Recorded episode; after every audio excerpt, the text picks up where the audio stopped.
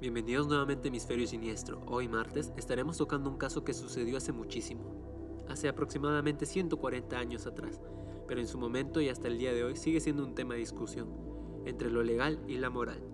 Les hablo nada más y nada menos que del caso Riggs versus Palmer, o mejor dicho, el caso del nieto asesino. Así que sin nada más que decir, comencemos. Todo comenzó un viernes 13. Vaya, sí que ese día suena mal. Un viernes 13 de agosto de 1880, cuando Francis B. Palmer otorgó su último testamento. En dicho testamento asignó pequeños legados a dos de sus hijas, la señora Riggs y la señora Preston, y los restantes su herencia a su nieto Elmer E. Palmer, al cual llamaremos simplemente Palmer, para que cuidara de su madre Susan Palmer, viuda de un hijo muerto del testador. Palmer, por lo tanto, se haría con la mayoría de los bienes de su abuelo, lo que incluía una gran finca. Él en su mente debió de haber estado tipo... No se consume en dinero, el dinero es dinero, el dinero es dinero, el dinero es dinero, el dinero es dinero, aprende algo dinero. Palmer, con toda su ambición encima y con temor que su abuelo lo retirara del testamento, decide asesinarlo por envenenamiento.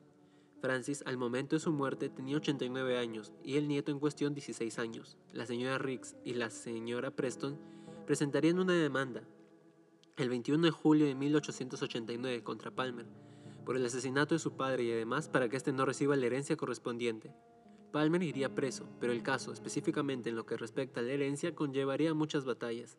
Porque yo vengo de Miami, se lo pongo a tu abuela y que tumbe la casa, mami.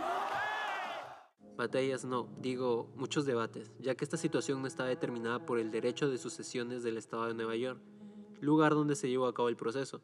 Los jueces se debatieron entre aplicar la ley que guarda silencio o la búsqueda de principios de justicia e intereses superiores que permitan la entrega de la herencia a otros familiares. Básicamente, debatieron entre darle la herencia al asesino del testador, ya que la ley no indicaba nada que impidiera que éste pudiera recibir el testamento, o no darle la herencia al asesino por una cuestión más que todo moral. El juez Earl fundamentaba esta segunda opción y rechaza la interpretación estricta representada por el juez Gray, quien sostenía la primera opción. Tras unos meses de juicio, el 8 de octubre de 1889, a través de la fundamentación del juez Earl, se le negó el derecho a la herencia a Palmer. Se fundamentó que el fallo es una apelación a la máxima general y fundamental del common law. A nadie se le debe permitir beneficiarse de su propio fraude o tomar ventaja de su propio error, fundar cualquier demanda sobre su propia iniquidad, o adquirir propiedad sobre la base de su propio crimen. En otras palabras, Palmer, aparte de quedarse en la prisión, no recibiría ni un pedacito de la herencia de su abuelo. Yo creo que todo se hubiera solucionado si tan solo usaba esta técnica milenaria abuelas y abuelos. Abuelita, soy tu nieto y ya llegué. Con eso lo conquistaba, así no hubiera tenido dudas de que su abuelo lo dejaría en la herencia.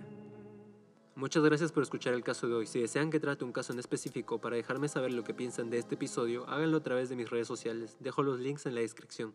Esto fue todo por hoy, gracias, tengan muy buena noche y hasta la próxima.